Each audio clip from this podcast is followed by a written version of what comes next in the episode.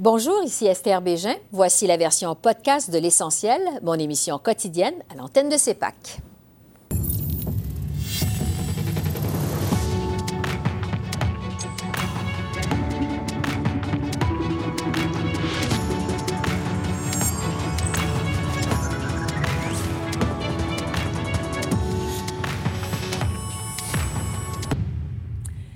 Bonsoir, Mesdames, Messieurs. Au jour 14 de la campagne électorale euh, au pays, voici d'abord le bilan de la journée.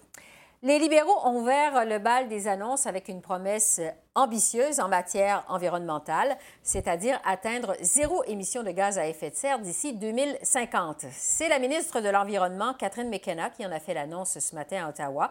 Son chef, Justin Trudeau, qui fait campagne aujourd'hui en Colombie-Britannique, a répété ce même engagement plus tard en après-midi. Pour y arriver, les libéraux prévoient mettre en place une série de mesures contraignantes pour les grands pollueurs, mais sans trop préciser comment tout cela s'articulerait. On écoute d'abord Justin Trudeau, suivi de Catherine McKenna. On a démontré qu'en juste quatre ans, on est arrivé à trois quarts euh, d'atteindre les cibles sur lesquelles les conservateurs n'avaient rien fait. Et dans les 11 ans à venir, non seulement on va rencontrer ces cibles, mais on va largement dépasser ces cibles-là. Nous comprenons qu'il y a toujours plus à faire et cet euh, engagement aujourd'hui de réduire de la moitié les impôts des compagnies qui travaillent pour créer des technologies à zéro émission euh, va nous amener non seulement à participer pleinement dans les opportunités économiques euh, nouvellement arrivé dans, notre, euh, euh, dans notre monde, mais nous allons aussi pouvoir atteindre ces cibles ambitieuses qui sont nécessaires pour l'avenir de notre planète. Les conservateurs, sous M. Harper, ont fixé des cibles sur lesquelles ils n'ont tout simplement jamais agi. Depuis quatre ans, on s'est rendu aux trois quarts de nos cibles et dans les onze ans à venir, le Canada va atteindre et dépasser ces cibles-là. Les Canadiens ont besoin d'un gouvernement qui va continuer de se réveiller à chaque matin pour combattre les changements climatiques, pour comprendre comment bâtir une économie pour l'avenir de nos enfants et nos petits-enfants. Les conservateurs n'ont jamais démontré cet engagement, n'ont jamais démontré aucun désir à être là dans la lutte contre les changements climatiques. Nous faisons cette annonce aujourd'hui. Nous allons regarder comment les pays dans le monde font ça et avec, euh, on va avoir un comité d'experts qui va nous aider. Mais c'est sûr que ça doit être que les changements climatiques. Mais on va faire euh, cette décision avec le comité. Mais je veux dire que c'est tellement important que ça soit dans, euh, dans la législation parce que nous avons vu combien c'est difficile au Canada. On a des conservateurs qui vont de retour. Alors, l'action sur les changements climatiques ne devrait pas être un, un, un bilan politique. Andrew Scheer était pour une deuxième journée de suite en Ontario aujourd'hui. À Thorold, près de Niagara Falls, le chef conservateur s'est engagé à soutenir les petites entreprises en, leur accordant un allègement fiscal. Il promet aussi réduire la bureaucratie et les contraintes entourant ces euh, entreprises, notamment en éliminant 25 des règlements fédéraux auxquels elles sont soumises. M. Scheer a dû expliquer comment il allait financer ces baisses d'impôts aux entreprises s'il est porté au pouvoir le 21 octobre. Il a aussi réagi à l'annonce des libéraux en matière d'environnement. Alors on écoute le chef conservateur chaque annonce qu'on fait pendant ces campagnes est tout chiffré par le directeur euh, parlementaire du budget. Et euh, c'est au contraire euh, des, libéraux qui, cachent la vérité, cachent les détails de, leur plan. Nous avons dit qu'on va couper les subsides pour les corporations avec beaucoup de profits et on va utiliser l'argent comme ça, de ça, pour payer pour les, les baisses d'impôts pour les petites entreprises. c'est important et, et pendant la prochaine semaine, on va montrer aux Canadiens la façon quand on fait les, euh, les, deux, choses de retourner à un budget équilibré et aussi baisser les impôts pour tous les Canadiens. Mais euh, on a appris euh, une chose de, Justin Trudeau pendant les, dernières, euh, les derniers jours. C'est il est un champion en improvisation. Et il, il, il, proposait les plans avec aucun détail, écrit sur napkin sur le coin de table. son plan pour les cellulaires, aucun détail. Son plan pour le système santé, aucun détail. Et maintenant, aujourd'hui, aucun détail avec son plan pour l'environnement. Mais nous savons deux choses avec Justin Trudeau. Son taxe sur la carbone ne fonctionne pas. On recule avec le plan de Justin Trudeau et le coût de la vie va augmenter parce qu'il doit augmenter la taxe sur le carbone. Alors, je m'excuse, mais il n'y a aucune confiance avec le plan de Justin Trudeau. Tout comme les libéraux, le NPD a fait campagne aussi sur les thèmes de l'environnement et des changements climatiques aujourd'hui. Jack Meeting euh, se trouvait à Winnipeg, au Manitoba, où il a présenté ce matin son plan en la matière. Le chef néo-démocrate a d'entrée de jeu critiqué la plateforme de ses principaux adversaires. Il a encore une fois dénoncé la présence des lobbies à Ottawa, dans ce cas-ci, euh, cas-ci celle des grands émetteurs, une thématique récurrente depuis le début de sa campagne. M. Singh a aussi réagi à la promesse des libéraux d'atteindre la cible de zéro émission nette de gaz à effet de serre d'ici 2050. Voici donc Jack Meeting. Notre position, c'est pour l'avenir, c'est clair. Toute la science, toute la preuve est là. Il faut euh, aller dans euh, de l'avant pour un avenir où on n'utilise pas l'énergie fossile. il faut arrêter tout ça. Ça, c'est l'avenir. On sait qu'il faut arriver là. Ce qu'on peut faire, ce que je veux faire, c'est de tout de suite annuler les subventions pétrolières. Ça, c'est des milliards de dollars euh, fédéraux qui vont euh, dans des projets qui, continuent la pollution. Donc, ce qu'on va faire, c'est d'annuler ça et d'aller de l'avant avec des projets pour réduire les émissions de gaz à effet de serre, avec des investissements dans le transport, investissements dans l'énergie propre.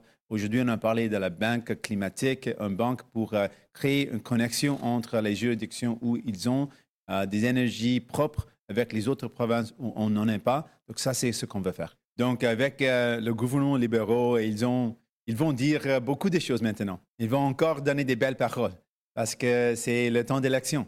Et ce qu'on a vu en 2015, c'est exactement ça. Ils donnaient beaucoup de belles paroles, mais après quatre ans, on ne voit pas les actions. Et en fait, ils ont, brisé beaucoup de promesses.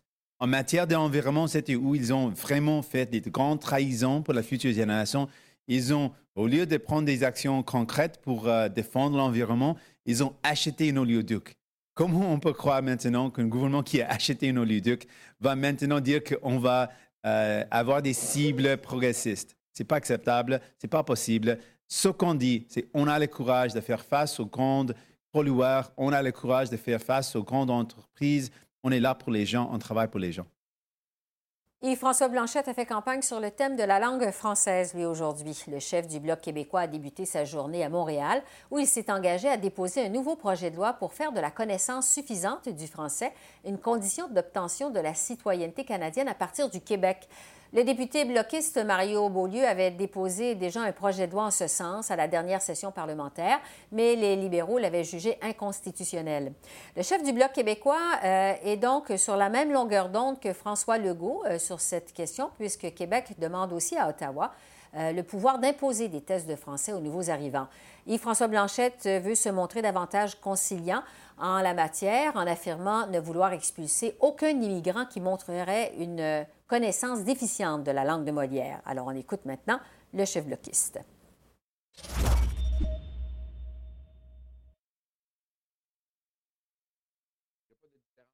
Si on veut savoir si les gens maîtrisent le français, il faut bien qu'on le mesure. C'est assez amusant parce que les, euh, fédéralistes nous ont accusés d'être racistes parce qu'on voulait savoir si les gens maîtrisaient le français, alors qu'eux se permettent de mesurer s'ils connaissent l'anglais ou le français. Où est la différence? Qu'est-ce qu'il y a de plus raciste dans la position du Bloc québécois qui veut inviter les gens à avoir un bel outil d'intégration au Québec et la position des fédéralistes qui veulent offrir aux gens un de deux outils d'intégration au Canada? Personnellement, je ne suis jamais très chaud à l'idée des expulsions. Je pense qu'ultimement, quelqu'un qui est au Québec, puis qui reste au Québec, puis qui est encore au Québec, puis qui s'est essayé trois fois, puis qui veut rien savoir, à un moment donné, on va se poser des questions sérieuses. Mais je me plais à croire, d'abord, que ce qui est coercitif n'existera qu'en cas d'extrême mauvaise foi, puis que n'importe qui qui fait preuve d'un minimum de bonne foi Ben, à la limite, on dira, écoute, on a une idée pour toi, déménage à Sherbrooke pendant deux mois, tu vas revenir, tu vas avoir une connaissance de base du français, puis peut-être même tu vas avoir découvert les valeurs québécoises au passage. Dans le cas des réfugiés, comme nous le disions hier, on demande que Québec ait au contraire un veto. Il y a des gens dont les dossiers n'ont pas été traités au bout de, de, durées extrêmement longues et que le Canada expulse, alors que le Québec, dans certains cas, a même émis des certificats de sélection du Québec. Donc, ces gens-là devraient pouvoir rester. Donc, on suggère un veto à Québec. Là, on parle d'un processus qui est complètement différent. Et les Verts poursuivaient leur campagne au Nouveau-Brunswick aujourd'hui pour une deuxième journée de suite. Donc, Elisabeth May euh, a promis euh, d'améliorer les moyens euh, de transport dans les communautés rurales. Elle estime qu'un réseau ferroviaire élargi et un réseau d'autobus électriques sont nécessaires pour y arriver. La chef du Parti vert s'est aussi retrouvée au cœur d'une controverse aujourd'hui. Une photo d'elle a été truquée par son équipe de campagne sur ce cliché retouché. On peut la voir tenir une tasse à laquelle on y a ajouté le logo du Parti vert ainsi qu'une paille réutilisable. Des experts en désinformation ont dénoncé cette manipulation d'image dans un article du National Post, tandis que l'équipe de Mme May n'y voit pas de problème en autant que cela cadre avec les valeurs du parti, a dit des membres, ont dit des membres de son équipe. Mais au Québec, le chef adjoint du, NP, du Parti vert, Daniel Green, a affirmé qu'il s'agissait là d'une mauvaise idée. Et enfin, on a appris aujourd'hui qu'il n'y aura pas de débat manque sur les politiques étrangères. Les organisateurs ont finalement annulé euh, l'événement qui devait avoir lieu mardi prochain puisque Justin Trudeau a décliné l'invitation d'y participer. Les conservateurs, le NPD et les Verts avaient déjà signifié leur intention d'y être.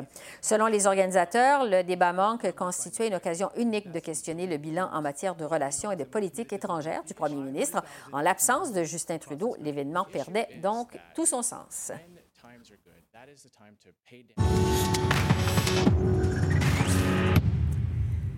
Ça fait donc deux semaines aujourd'hui même que le pays est en campagne électorale. Les Canadiens qui sont appelés à se rendre aux urnes dans moins d'un mois à partir de maintenant, puisque c'est lundi le 21 octobre. Alors, qu'est-ce que les électeurs pensent jusqu'à maintenant de cette élection? Est-ce qu'ils se sentent interpellés? Euh, ils en sont où dans leurs intentions de vote? Euh, pour en discuter, je retrouve Christian Bourque, qui est vice-président de la firme de sondage Léger. Bonsoir, Christian. Bonsoir. Euh, si on se reporte d'abord avant le déclenchement de la campagne électorale, le 11 septembre, à peu près tous les sondages montraient que la course était extrêmement serrée entre les libéraux et les conservateurs. Est-ce que c'est toujours aussi serré après deux semaines de campagne, à la lumière de ce que vous observez? Jusqu'à maintenant, il y a très peu de changements dans les intentions de vote, peu importe le sondage qu'on va euh, regarder. En fait, le grand changement s'est fait au printemps dernier, lors de l'affaire SNC-Lavalin, Wilson-Raybould. Euh, là, il y a eu un changement de cap, c'est-à-dire que jusqu'à jusqu'à ce moment-là, les libéraux étaient largement en avance dans l'ensemble des sondages. Et tout d'un coup, euh, avec cette crise-là, apparaissent les conservateurs qui prennent les devants dans les intentions de vote. Depuis la rentrée, si on veut, là, en septembre, ben, les libéraux se sont replacés, si on veut, à égalité statistique avec les conservateurs au niveau de l'ensemble canadien. Mais ce que cette égalité-là cache un peu, c'est dans le fond une avance des libéraux dans les provinces atlantiques, au Québec, en Ontario, et, aussi euh, une égalité statistique en Colombie-Britannique. Ce qui fait que euh, cette égalité-là est à l'avantage du Parti libéral jusqu'à maintenant. Euh, mais là, reste à voir, il y a encore tellement de temps dans la campagne. Oui, on va revenir dans un instant sur les champs de bataille, mais même la grosse histoire de la campagne jusqu'à maintenant, évidemment, la controverse qui a entouré les photos, la vidéo de Justin Trudeau, le visage noirci, ce qu'on a appelé le brown face. Euh, il y a quelques sondages qui ont été publiés depuis cette controverse-là qui tendent à démontrer euh, que l'impact a, été quand même assez modeste sur les intentions de vote. Donc, quelle est votre lecture de ça? Parce que vous nous dites que ça n'a pas beaucoup bougé depuis deux semaines, même avec cette controverse-là. Quelle est votre euh, compréhension de ça? D'ailleurs, nous allons publier des chiffres euh, demain aussi qui corroborent un peu ce que des collègues ont dit d'autres firmes jusqu'à maintenant, c'est-à-dire que l'impact est, à l'intérieur de la marge d'erreur des sondages euh, sur, sur l'ensemble canadien. Ça témoigne de deux choses. Premièrement, ce que ça nous dit, en fait, sur l'électorat, c'est que ça va prendre plus que ça pour les ébranler nécessairement.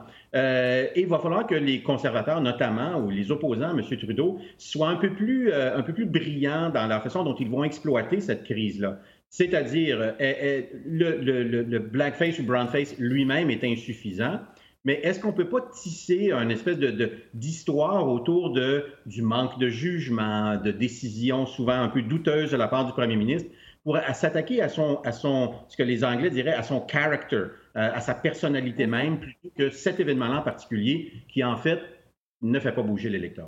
Sur les champs de bataille, maintenant, on en parlait il y a un instant. Évidemment, ils ont été identifiés dès le début. Euh, ça n'a pas beaucoup changé. Le Québec, l'Ontario, dans une moindre mesure, la Colombie-Britannique et euh, la région de l'Atlantique.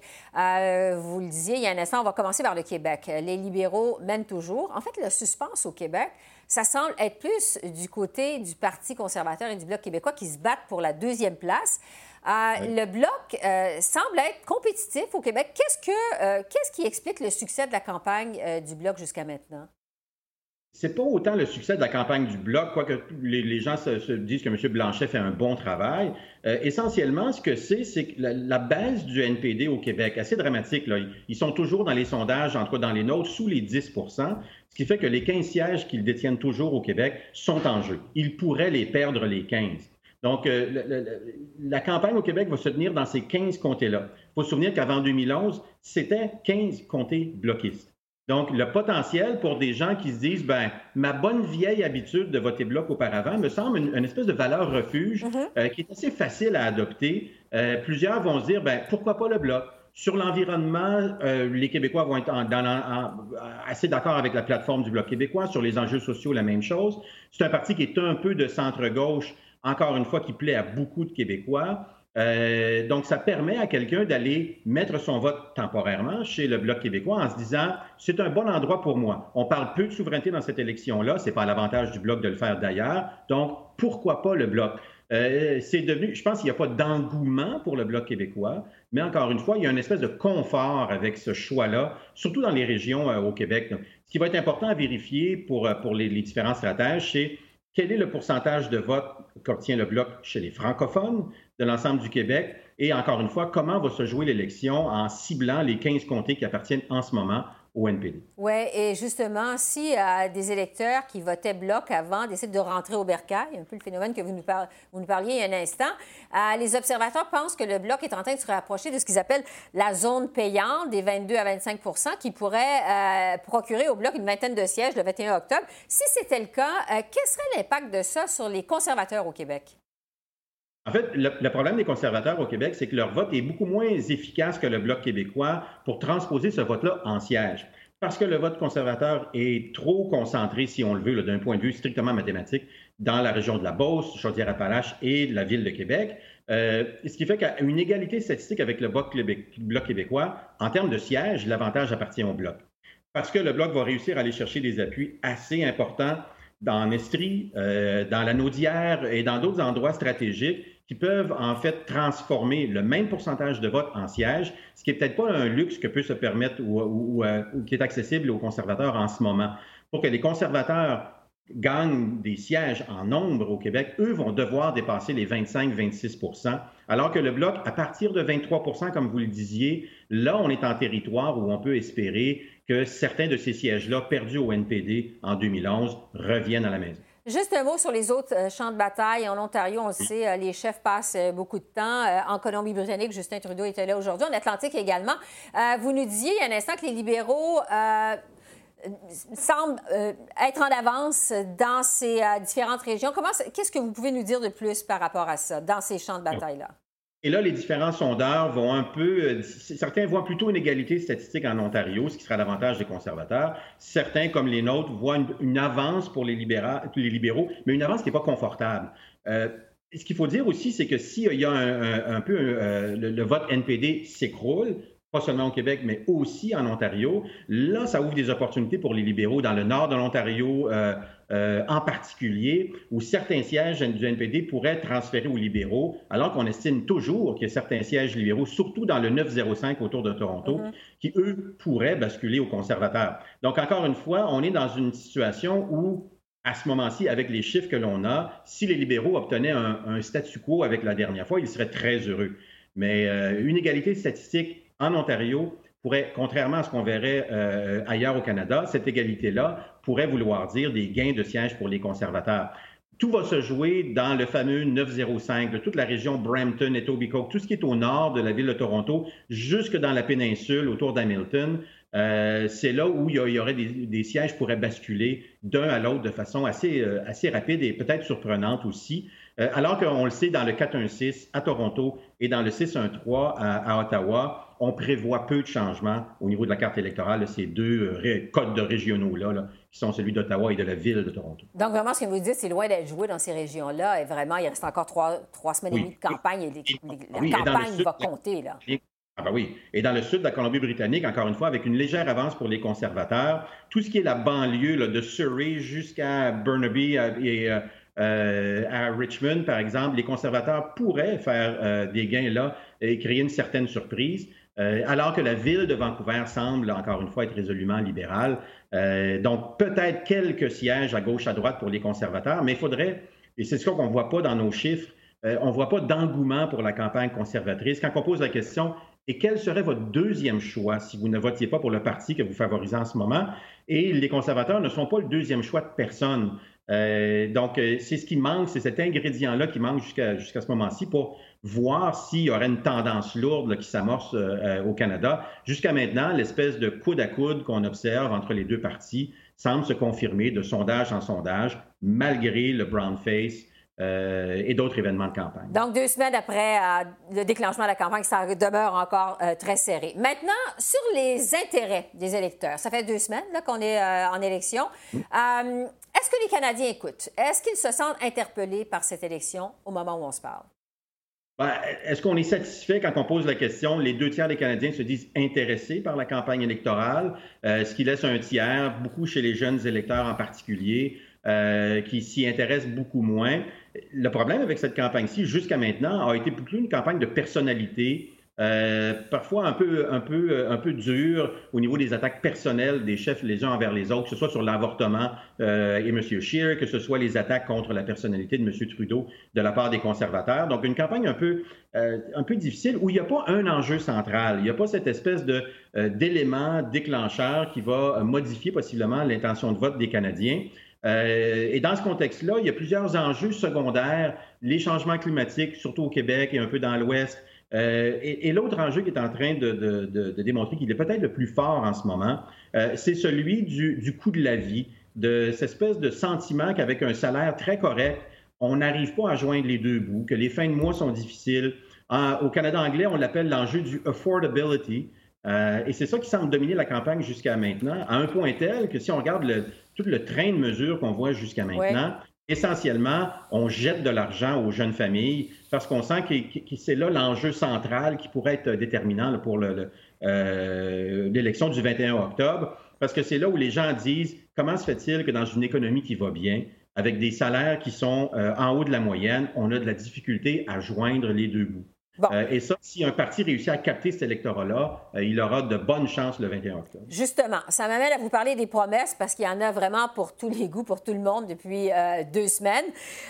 bon, si on regarde, on a parlé d'environnement et d'aide aux entreprises aujourd'hui, mais quand même, au cours des derniers jours, depuis deux semaines, les partis ratissent très large. Si on regarde ce qui a été promis des crédits d'impôt pour les jeunes familles, permettre des hypothèques de 30 ans pour les Canadiens qui veulent s'acheter une maison, euh, réduire les factures de téléphone cellulaire, bannir les pesticides, aider les personnes âgées, les anciens combattants, les personnes qui souffrent de maladies mentales. Est-ce qu'il y a un engagement jusqu'à maintenant qui capte l'attention dans ce qui a été promis par les partis politiques?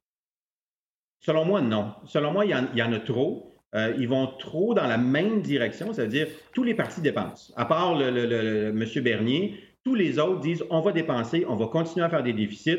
Euh, et, moi, ma, teinte de gris n'est pas tout à fait le même gris que le gris de mon voisin, qui n'est pas le même que le gris de mon autre voisin.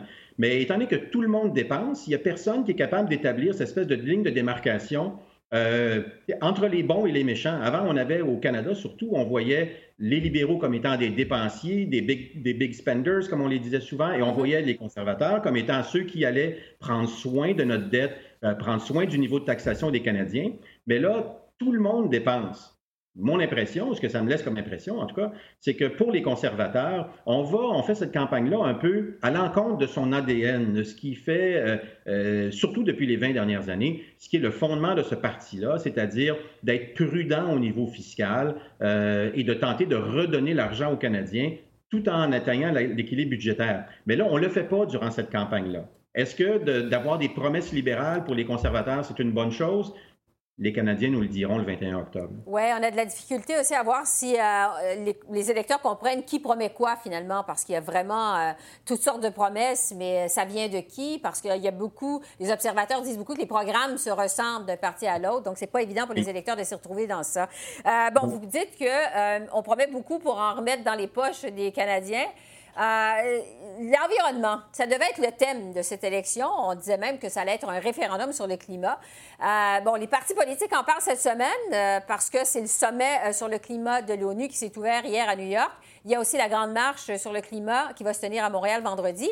Mais est-ce que finalement l'environnement, on en parle parce que c'est un passage obligé, finalement, finalement dans cette élection-là, c'est ce que, comme disent les Américains, c'est l'économie stupide. C'est l'économie, c'est l'argent dans les poches des, contribuables, des électeurs qui comptent davantage. Oui, et, sur l'environnement, c'est un peu euh, une campagne électorale à deux vitesses. C'est-à-dire, en Colombie-Britannique, au Québec en particulier, euh, c'est un des enjeux euh, qui interpelle le plus les électeurs. En Ontario, dans les prairies, mais certainement en Alberta, euh, le paysage est complètement différent. Donc, c'est difficile d'avoir un seul discours sur la question des changements climatiques pour les partis parce que les gens voient la problématique de façon différente euh, d'est en ouest. La deuxième difficulté, c'est que au final, et on est en train de sonder justement sur cet enjeu-là en particulier, quand on demande aux gens si les changements climatiques sont importants, tout le monde va nous dire oui. Est-ce que c'est ça qui va faire qu'ils vont voter pour le parti A plutôt que le parti B? Pas vraiment. En fait, ce qui est au cœur de leur préoccupation, ça revient essentiellement, comme vous le mentionniez, à mon portefeuille, ma famille, mes enfants, mon avenir. Euh, et c'est là où, encore une fois, tous les partis sont dans les teintes de gris dans cette campagne électorale-ci ce qui, rend un peu plus complexe le choix de l'électeur. Pas vraiment évident de déceler des tendances, en tout cas, à ce stade-ci, à deux semaines de la campagne. Euh, un mot sur les euh, milléniaux, Christian Bourque, euh, qui font leur entrée en base dans cette élection. Ils représentent, en fait, le plus important contingent d'électeurs. on dit même qu'ils détiennent la clé de l'élection. Est-ce qu'on est en mesure de savoir s'ils sont intéressés jusqu'à maintenant, s'ils se sentent interpellés par l'élection? Bon, l'enjeu, puis surtout pour, la stratégie de la campagne euh, libérale, l'enjeu est là, c'est-à-dire que c'est euh, le groupe d'âge, surtout les plus jeunes parmi eux, les 18 à 24 ans qui votent pour la première ou la deuxième fois, notamment le vote sur les campus universitaires. Euh, c'est là qui est la cohorte la plus dangereuse en ce moment pour le gouvernement libéral. Chez les jeunes familles, c'est-à-dire les, les, milléniaux qui sont maintenant dans la trentaine, il faut se souvenir que cette génération-là, définie de façon très large, les, les premiers milléniaux ont eu 18 ans en, l'an 2000, ce qui fait qu'ils sont en fin de trentaine, ils ont des enfants, une hypothèque, deux voitures, ben, de tous les enjeux dont on parlait tantôt sur le coût de la vie euh, et de joindre les deux bouts. Mais les plus jeunes, en ce moment, sont fascinés par euh, le Parti vert pour des raisons euh, que l'on connaît bien, et en même temps sont un peu désintéressés de la politique. Et troisièmement, sont ceux qui ont été le plus déçus euh, par le brown face sont plus sensibles que les autres Canadiens à cette problématique-là, comparativement aux autres électeurs. Et là, il y a un danger. Un, que ces gens-là décident de ne pas aller voter. Et deuxièmement, que les gens euh, n'aient pas voté en masse comme ils l'avaient fait en 2015 pour le Parti libéral. Ça a été un des facteurs clés de la victoire de Justin Trudeau en 2015. Et là, il faut qu'ils trouvent une façon de les motiver à un point tel qu'ils retourneront voter le 21 octobre. Et ça, c'est pas gagné à ce stade-ci, c'est pas évident que les jeunes vont sortir voter euh, pour euh, Justin Trudeau, qui vont sortir voter tout court. Euh, les, observateurs, les experts et vous, les sondeurs, vous dites souvent qu'il y a trois moments importants dans une campagne électorale la journée du déclenchement, les débats télévisés et le dernier week-end avant le vote. On s'achemine justement vers le premier débat télévisé, le face-à-face -à, TVA, qui va avoir lieu en français, donc le mercredi 2 octobre. Quel impact ça peut avoir sur la campagne? Est-ce que ça va faire en sorte que on va, les, électeurs vont s'intéresser davantage? Est-ce qu'on pourrait dire que ça va être vraiment le vrai début peut-être de la campagne électorale? Qu'est-ce que vous en pensez? Oui, bien, ça oblige un certain réveil, les débats. tout d'un coup, tout le monde doit s'intéresser à la campagne électorale à partir de ce moment-là. Le fait qu'il y ait deux débats sur trois qui se tiennent en français, euh, certainement, euh, il y a là un enjeu important. Un, pour le Bloc québécois, est-ce qu'ils peuvent confirmer le fait que leur campagne va bien jusqu'à maintenant. Et deuxièmement, pour M. Trudeau, est-ce qu'il est capable de convaincre assez de Québécois qu'il y a une menace réelle d'une élection d'un gouvernement conservateur, un peu en faire un référendum sur le retour des conservateurs pour convaincre les Québécois de ne pas justement décider d'aller vers des valeurs refuge comme le Bloc québécois, le NPD ou le Parti vert, mais de bien revenir euh, vers lui, vers le Parti libéral, malgré tout ce euh, qui a pu se passer au cours des dernières semaines. Ça, c'est important. Au débat anglophone et francophone qui vont suivre par la suite, les débats du consortium, le fait qu'il y ait beaucoup de chefs politiques sur la même tribune, euh, que M. Bernier soit aussi en même temps, euh, là, ça devient quasiment une opportunité pour le premier ministre de dire, dans ce chaos-là, euh, parce que ça va être un peu chaotique, un débat euh, à six, est-ce qu'il va être capable de s'en sortir? Parce qu'il est le seul qui est là pour se défendre. Les autres sont là pour attaquer. Mais là, M. Bernier va vouloir attaquer les conservateurs. M. Scheer va vouloir se défendre face à M. Bernier. Les Verts et le NPD vont chamailler. Dans un débat chaotique euh, à ce moment-là, peut-être que le premier ministre a un avantage réel sur ses principaux opposants, mais un débat à six, on n'en a jamais vu euh, au Canada. Et habituellement, dans un débat politique, plus il y a de personnes qui participent au débat, plus le débat devient ennuyant, plus les gens vont avoir tendance à vouloir aller voir a un match de hockey sur une autre chaîne. Euh, donc, pour capter l'attention des électeurs, le fait qu'il y ait six chefs autour de la table des deux débats du consortium, ça va être une problématique. Et encore une fois, qui va réussir à s'en sortir? Est-ce que M. Bernier pourra faire assez de dommages à M. Scheer? Parce qu'on sait, lui, il va être là pour le spectacle. Euh, et de l'autre côté, est-ce que M. Trudeau, justement, va être capable de sortir par euh, une sortie un peu côté court ou côté jardin en disant, bien, pendant que les autres euh, se tapent sur, sur les doigts, je m'en sauve? ça va on n'a jamais vu ça, ces chefs debout sur un podium pour faire un débat politique. Je ne sais pas ce que ça va donner. Oui, ça va être une première. À la lumière de ce que vous nous dites, ça va peut-être pas évident pour les codes d'écoute non plus pour les stations de télévision. Ah, Christian Bourque, vice-président chez Léger, merci beaucoup d'avoir pris le temps de partager avec nous euh, le pouls de la population canadienne à ce stade-ci après deux semaines de campagne électorale. C'est très apprécié. Ça m'a fait plaisir. Merci. Bonne soirée. Au revoir. Bye bye.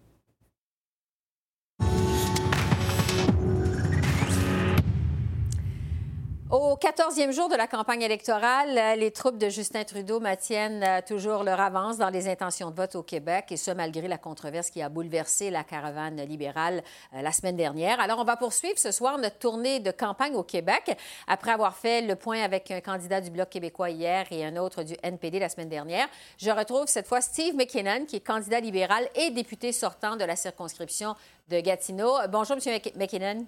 Bonsoir, Mme Bégin. D'abord, euh, sur votre circonscription dans Gatineau, euh, ça a déjà été reconnu pour avoir été un bastion libéral pendant plusieurs années. Mais quand même, Gatineau a déjà fait élire un représentant euh, du Bloc québécois et du NPD plus récemment. Vous, d'ailleurs, vous avez battu Françoise Boivin du NPD à l'élection de 2015. J'aimerais savoir, de façon toute simple, comment ça va, votre campagne sur le terrain jusqu'à maintenant? Évidemment, on ne prend, rien pour acquis euh, sur le terrain. Ici à Gatineau, euh, comme vous savez, comme vous avez, euh, comme vous venez de dire, trois élections sur les quatre dernières, c'était un parti autre que le Parti libéral. Donc, évidemment, on y va électeur par électeur et on cherche la confiance, évidemment, renouvelée des gens de Gatineau. Vous faites du porte-à-porte, -porte, des rassemblements de militants. Comment vous allez à la rencontre des électeurs sur le terrain? Je fais beaucoup de porte-à-porte. Je cogne aux portes tous les jours. Ce matin, euh, j'étais aux stations du Rapibus ici à Gatineau, rencontrer des centaines, voire même peut-être des milliers euh, de Gatinois qui s'en vont évidemment au centre-ville euh, ou à Ottawa travailler. J'arrive d'une foire aux emplois au centre jeunesse ici à Gatineau qui a un engouement incroyable. Donc, les événements se multiplient, mais évidemment, c'est le contact individuel avec les citoyens euh, que nous euh, chérissons et que nous faisons euh, et nous multiplions à chaque soir. Est-ce que les électeurs vous parlent de la controverse entourant ce qu'on a appelé le brown face de votre chef Justin Trudeau? Oui, tout à fait. les gens ont certainement remarqué cela, savent que, évidemment, c'est quelque chose qui est arrivé il y a 20 ans, mais savent aussi qu'il y avait lieu pour le premier ministre de s'excuser. ce qu'il a fait. Et les gens, je pense, sont euh, acceptent ses excuses et sont prêts à passer à d'autres choses. Oui, parce qu'il y a un sondage qui nous apprenait hier que 76 des Canadiens souhaitent justement tourner la page sur cet euh, épisode. À la lumière de ce que vous nous dites, c'est ce que vous sentez sur le terrain. Tout à fait. Mais les gens, je pense que le message plus global là-dedans, c'est que les gens ont faim euh, de, de, vraies solutions, de vrais enjeux, euh, de vraies propositions. Euh, donc, c'est ce que nous essayons de livrer, évidemment, sur le terrain, en répétant et en multipliant ce que le chef et les ministres et les autres disent au jour le jour. nous avons beaucoup de viande maintenant. Nous avons une plateforme qui prend forme et nous avons de belles propositions à présenter aux Québécois, aux Québécoises. et, ici à Gatineau, ce sont des enjeux euh, l'environnement, les impôts, euh, la santé est un, énorme enjeu ici en Outaouais. Donc, nous continuerons euh, de, de, parler aux gens de nos propositions concrètes. Vous parlez des vrais enjeux, que les gens veulent vous parler de ça. On sait que votre circonscription Gatineau a été durement touchée par des inondations au printemps dernier. Il y a eu des centaines de résidences évacuées, inondées, des milliers de personnes évacuées. il y a des gens qui ont tout perdu. Est-ce que c'est un enjeu dans cette campagne-ci? Oui, évidemment. Je, D'ailleurs, j'ai fait du porte-à-porte euh, hier soir chez des sinistrés, des gens qui sont désespérés. Ils n'ont pas de réponse du gouvernement du Québec encore pour euh, le sort de leur maison, euh, leur salage ou leur fondation.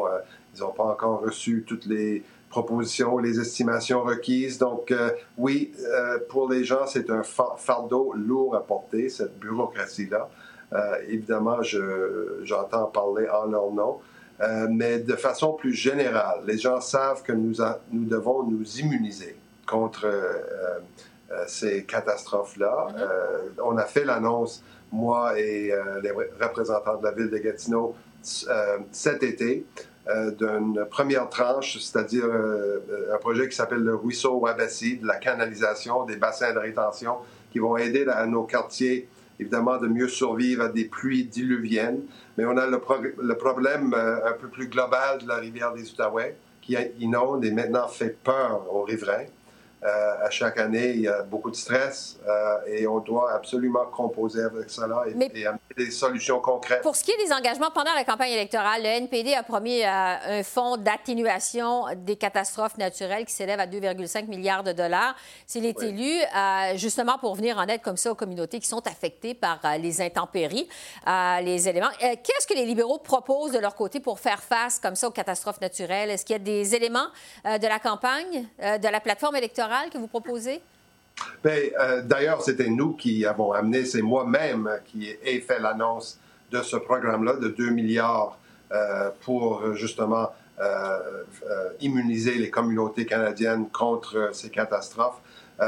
Monsieur Singh est venu à Gatineau promettre quelque chose qu'il doit savoir qu'il ne peut livrer. je viens de faire allusion à la première annonce que nous avons faite ici à Gatineau. La ville va prendre six ans. Imaginez, six ans à, faire la construction et l'édification de ce projet-là. Et, on a vidé euh, le tiroir de projets que la ville peut proposer au moment où on se parle. Évidemment, on est prêt à considérer d'autres projets lorsqu'ils vont venir de la ville de Gatineau ou d'autres villes ici en Outaouais, Ottawa, comme exemple. Euh, mais euh, aujourd'hui, même si on a annoncé des sommes supplémentaires, les villes ne sont carrément pas prêtes encore à proposer des, mesures concrètes pour immuniser les villes lorsqu'ils vont le faire, on va être là. Parlant de catastrophes naturelles, ça m'amène à vous euh, parler d'environnement. Votre parti s'est engagé aujourd'hui à atteindre la cible de zéro émission euh, net de gaz à effet de serre d'ici 2050. C'est très ambitieux. Les critiques ont déploré que les libéraux ne donnent pas d'exemples concrets euh, sur la façon de parvenir à ces objectifs-là ambitieux, à part des projets de plantation d'arbres. comment concrètement un gouvernement libéral réussirait à atteindre une cible aussi ambitieuse? Mais nous savons que ça va prendre un mélange euh, d'initiatives et nous avons évidemment introduit le premier cadre pan-canadien sur la tarification du carbone euh, et euh, nous allons continuer dans cette veine-là. Nous savons que ça va devoir passer par des énergies renouvelables. Mais concrètement, qu'est-ce que vous proposez? Qu'est-ce que votre gouvernement... Donc, le, le Premier ministre aujourd'hui a parlé justement de crédit d'impôt accéléré pour euh, la recherche et pour la commercialisation des, technologies euh, renouvelables et des technologies qui vont nous aider à, y parvenir. Nous savons que ça va prendre un mélange de choses. Oui, la plantation d'arbres, oui, une tarification du carbone, oui, de, de, nouvelles technologies. Et nous savons le Canada peut être un chef de file dans ce domaine. Euh, votre gouvernement a déjà admis euh, quand même, vous dites que le Canada est chef de file dans le domaine, que le Canada n'atteindra pas euh, les cibles fixées par les accords de Paris, qui est de réduire d'ici 2030 de 30% les émissions de gaz à effet de serre par rapport au niveau de 2005. C'est un peu technique, là, mais c'est ça. comment vous allez vous y prendre pour arriver à zéro émission en 2050? En fait, vous comprenez qu'il y a des électeurs qui peuvent recevoir votre promesse d'aujourd'hui de façon avec un peu de scepticisme? Ben, écoutez, euh, je viens de vous dire, ça va prendre une mixité, un mélange d'initiatives. Mm-hmm. Parler de notre parc immobilier, on peut parler de crédit d'impôt, on peut parler de tarification sur le carbone euh, ou dans le Code du Québec. En fait, ma question, c'est est-ce que ma question, c'est plus est-ce que euh, les libéraux sont crédibles quand ils parlent et qu'ils font comme aujourd'hui des promesses en matière d'environnement?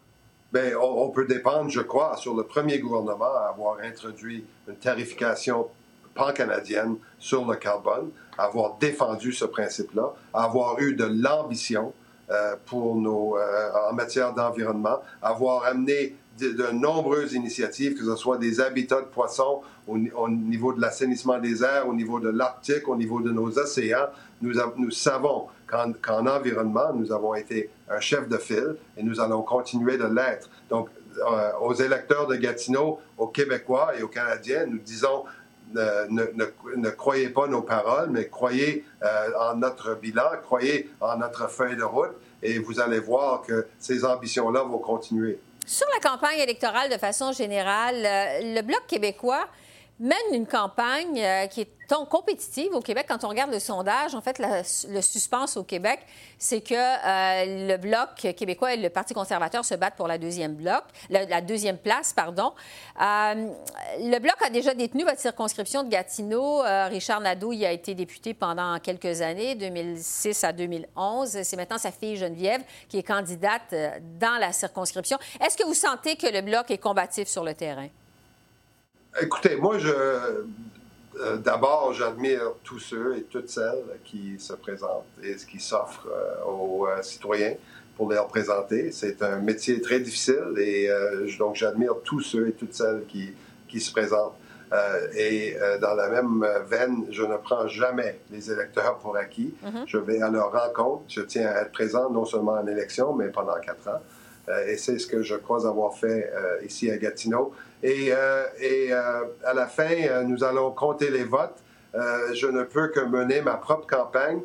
J'ai des beaux projets pour Gatineau, des beaux projets en transport, des beaux projets en environnement, justement, en infrastructure nous allons continuer euh, de les promouvoir et les autres partis feront de même, j'en suis certain. Et justement, ça va être ma dernière question. Si vous êtes réélu le 21, octobre, qu'est-ce que c'est votre priorité le lendemain, le 22? Vous dites vous avez plein de projets, des beaux projets. C'est quoi votre priorité à vous, euh, Stephen McKinnon, à Gatineau? Bien, les Gatinois sont clairs. Euh, il y a deux grandes priorités au, niveau de la santé. c'est la première, mais le deuxième, c'est le transport qui n'a tout simplement pas tenu le rythme de notre croissance ici à Gatineau et ça passe euh, immanquablement par euh, la construction et l'édification d'un sixième lien entre Gatineau et Ottawa. Et euh, j'entends continuer d'en être, en, être le champion. Stephen McKinnon, on vous laisse aller poursuivre votre campagne électorale. Bonne fin de campagne électorale. Merci de nous avoir parlé aujourd'hui. Je vous en prie. Au revoir. Alors voilà, c'est ce qui complète notre bilan du jour 14 de la campagne électorale. Esther Bégin qui vous remercie d'être à l'antenne de CEPAC, la chaîne d'affaires publiques par câble. Peter Van Dusen prend la relève dans un instant pour vous présenter Primetime Politics et poursuivre notre couverture de l'élection 2019. Je vous souhaite une excellente fin de soirée. Je vous dis à demain. Je vous laisse sur les moments forts de la campagne de la journée.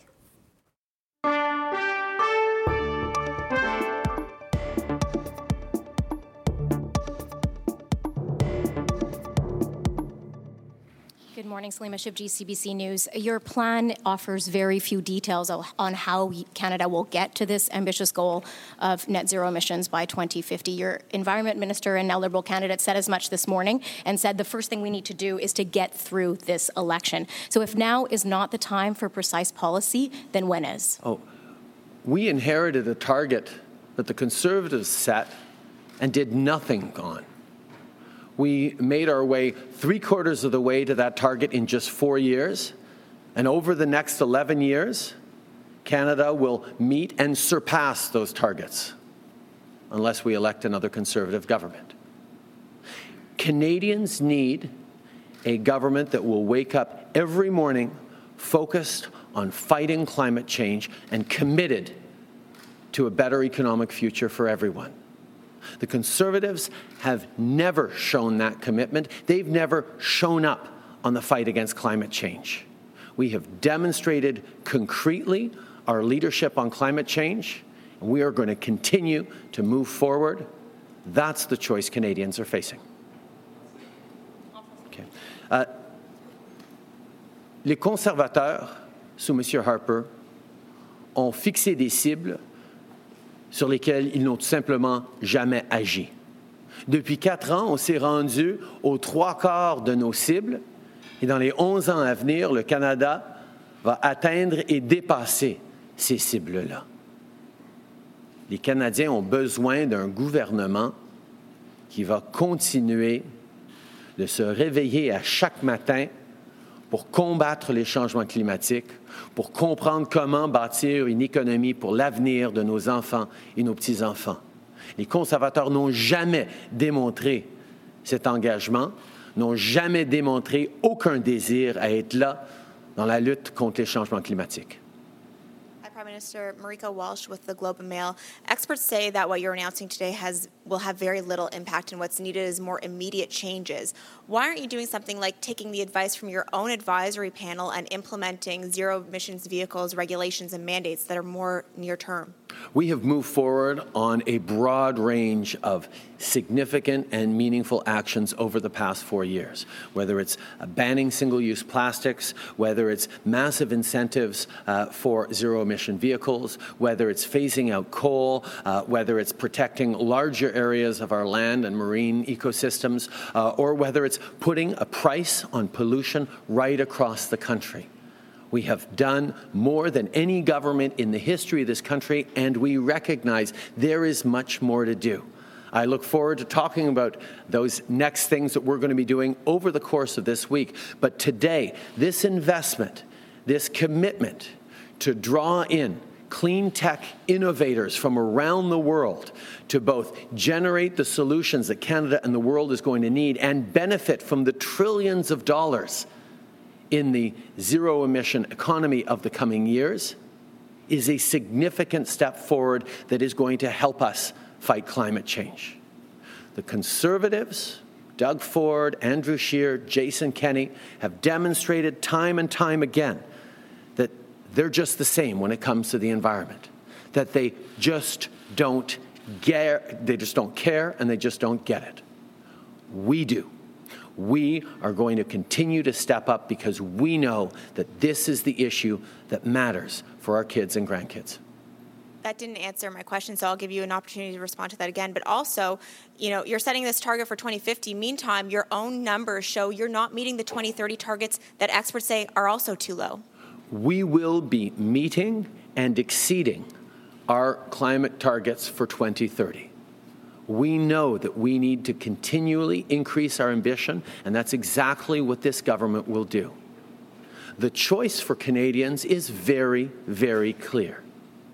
You either go with the Conservatives, who have done nothing to fight climate change and who promise to do nothing to fight climate change, or you go with a government that has continued to lead on the world stage and at home on fighting climate change and will continue to do so in a way that creates jobs, opportunity, and a brighter future for all Canadians. That is the choice in this election. Monsieur Trudeau, sur le projet GNL Québec, est-ce que vous êtes d'accord avec le projet, même s'il va émettre beaucoup d'émissions de gaz à effet de serre? on est en train de faire les évaluations environnementales nécessaires. On reconnaît euh, qu'une transition vers euh, une, euh, une, économie plus propre, des sources d'énergie plus propres, passe par plusieurs étapes et nous sommes là pour appuyer et participer dans des projets qui vont nous amener vers notre, nos cibles de réduction de gaz à effet de serre et notre besoin d'avoir zéro émission en 2050. In English. Okay.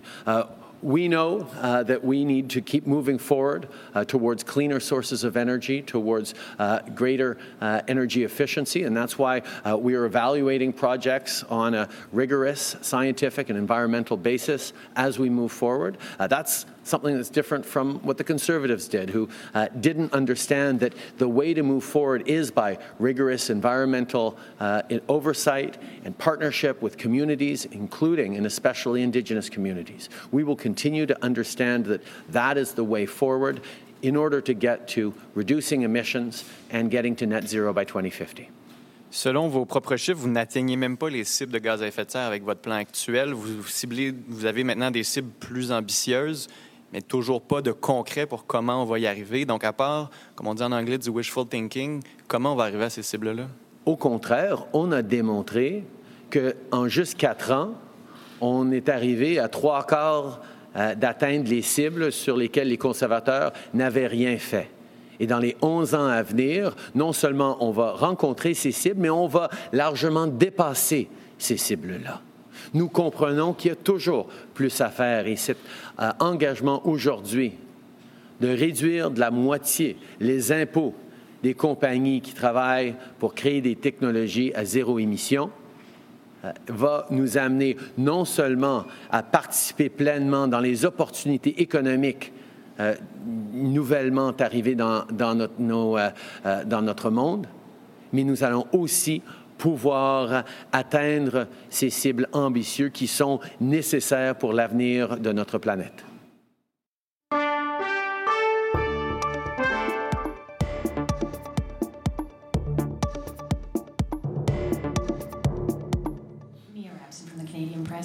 Some have suggested that your government now has actually been quite timid in your climate action, that you have not gone far enough. You're still, I think, at least 80 million tons shy of the 2030 target as we sit now you're planning to legislate five-year targets. Can you talk about what the legislation actually means, what the penalties would be, uh, and how you actually in, intend to get beyond the 2030 targets? Uh, so, uh, our government has a plan that includes over 50 measures. Um, we negotiated for a year with provinces and territories. Unfortunately, some provinces have moved back, but let's talk about what's in our plan to meet our target. We have a clear plan to meet our 2030 target. It's everything from phasing out coal, uh, investing in renewables, ensuring a just transition to workers, making historic investments in public transportation, like right here in Ottawa. The LRT will be the largest reduction in greenhouse gas emissions uh, in the city's history, developing a new net zero building standard, uh, making historic investments in energy efficiency, supporting clean technology companies, um, and doing more we announced that we would double the amount of nature that we would protect, that we will ban uh, certain single use plastics and ensure that we hold producers responsible for the plastics um, that they produce. And I've learned over the last four years um, that we do need to legislate targets. Because unfortunately, what has happened is we are fighting conservative politicians and premiers at every turn. Unfortunately, we have provinces uh, led by conservatives like Doug Ford who would rather spend money fighting climate action in court rather than fighting climate change. We have Andrew Scheer who said he would follow that example. He would cut the programs that we have brought in, everything from incentives to electric vehicles to the historic investments that we're making in energy efficiency, in public transportation, um, to making it free to pollute, to getting rid of our better rules for major projects, which include a climate test that we need to be making progress and climate change can climate action can no longer be a partisan issue. So with a panel of experts, we will look at what does it mean to be net zero emissions by 2050 and every 5 years we will have a plan to get there. And we are joining countries around the world. 66 governments have signed up for this. We have leading businesses. Why? Because the strongest countries, the strongest businesses will be those that have embraced a cleaner future, that are working with businesses uh, like Switch Energy, that I'm with right here today, because they understand that not only do we have an obligation to our kids to build a better future, we have a huge economic opportunity, and Canadians and Canadian workers need to be the forefront of that. I didn't actually answer the question about what the penalties would be for legislating, and if you can answer in French as well. Well, look, we're in making this announcement in terms of the penalties. I mean, I think the point is right now, uh, first of all, we need to get elected. We need to get, uh, you know, through this election because the choice is really clear. We have conservative uh, conservatives led by Andrew Scheer who would do none of this, who would take us back in time, who would make it free to pollute, would remove all the programs that we've brought in. Um, so we will be, you know, if we are reelected, we will look at how best to do this. What are the best practices around the world? We will work with experts um, to do this, uh, and we will have legislated uh, path uh, to get there.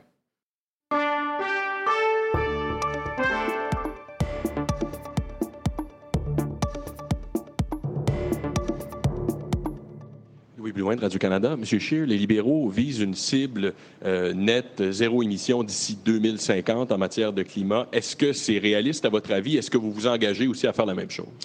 Mais euh, on a appris euh, une chose de, de, de, Justin Trudeau pendant les, dernières, euh, les derniers jours. C'est il est un champion en improvisation. Et il, il, il, montre, il, proposait les plans avec aucun détail, écrit sur un napkin sur le coin de table. son plan pour les cellulaires, aucun détail. Son plan pour le système santé, aucun détail. Et maintenant, aujourd'hui, aucun détail avec son plan pour l'environnement. Mais nous savons deux choses avec Justin Trudeau. Son taxe sur la carbone ne fonctionne pas. On recule avec le plan de Justin Trudeau et le coût de la vie va augmenter parce qu'il doit augmenter la taxe sur le carbone. Alors, je m'excuse, mais il n'y a aucune confiance avec le plan de Justin Trudeau. One thing we've learned about Justin Trudeau over the last few days is that he is a master of improvisation. Uh, he is uh, proposing plans with no details. Uh, he's making up policy on the fly. And again, today we see, uh, like we did with his plan for cell phones, no details, his plan for healthcare, no details. And today he's proposed a plan with no details. Uh, one, t- we do know two things, though. Two details we do know is that under Justin Trudeau, Canada will continue to fall further and further behind because his carbon tax is not working. But the cost of living for Canadians will continue to go up because he is going to raise that carbon tax to massive levels, uh, adding at least 31 cents per liter for gasoline, $1,100 a year for home heating. So excuse me if I don't have any confidence in Justin Trudeau's proposals.